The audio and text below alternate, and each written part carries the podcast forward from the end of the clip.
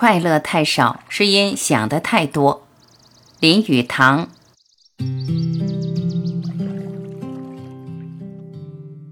作家葛若宁叙述了他的一个经验。有一次，他在飞机场等待一架为恶劣天气所阻、久久盘旋而不能降落的飞机。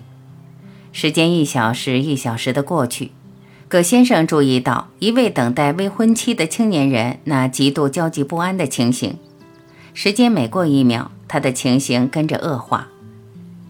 这位有名的作家知道，若是劝这位青年不要担心，是毫无用处的。于是他采用另一种方法，他走向前去和他聊天，问起他未婚妻的情形，他长得什么样子，他们是怎样认识的。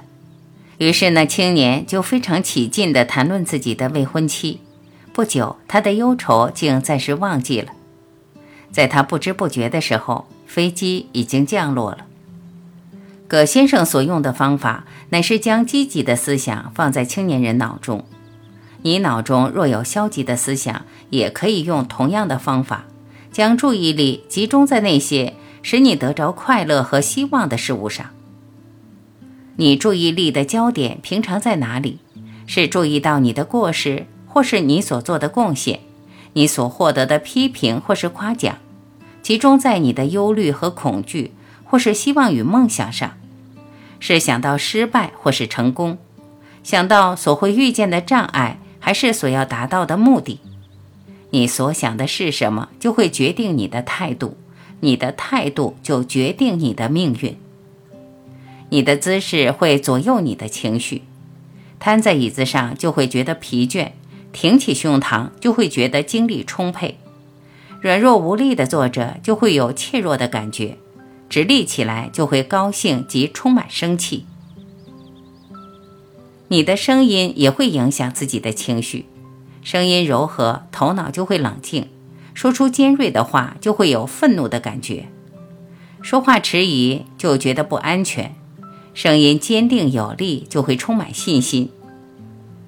你的举止、走路的样子、说话的方式、写作的笔调，都会影响你的情绪。你的外表及举止加以管制，就能间接的使你的内心焕然一新。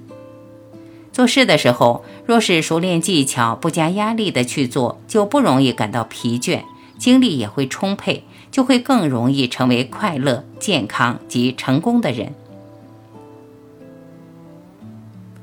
蒙特里奥大学的赛义博士说：“每个人都有自然的压力水平，在这个程度上，他身心的作用都是最有效的。若是加以任何外力，使他离开了这基本的水平，就会发生不良效果。”赛义医生是研究人所受压力的一位权威。他说：“对一个生来活泼有精力的人加以压力，使他步伐缓慢；于是，一个生来动作缓慢的人加快步伐。”两者是同样不好。勉强自己以一种与个性不相配合的速度去工作，乃是最足以破坏宁静与造成忧虑的不智之举。应当从事试验，找出一种最配合你需要的速度。一旦决定了最有效的步伐时，便照着这节拍前进，不要随意更改。无论什么事情临到，你只要愉快的选择，就可以消除被强迫的感觉，这样也就会使你改变态度。研究脑科的专家们发现，新的知识和感觉借着我们的感官进入头脑的头三十至六十分钟之内，并没有深深的铭刻在脑中。若在这个时候对他们加以忽视或忘记，是最容易的。有一位专家说，人收到了坏消息之后，不会立刻对他有情绪的反应，脑中只不过有一幅悲伤的景象。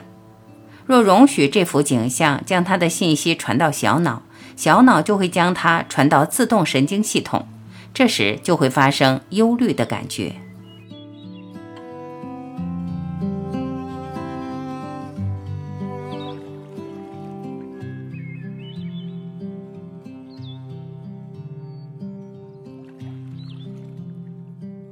感谢聆听，我是婉琪。如果您喜欢我播出的节目内容，会有任何的意见建议，欢迎您在评论区留言点赞。我会第一时间回复，期待与您更进一步的交流。再会。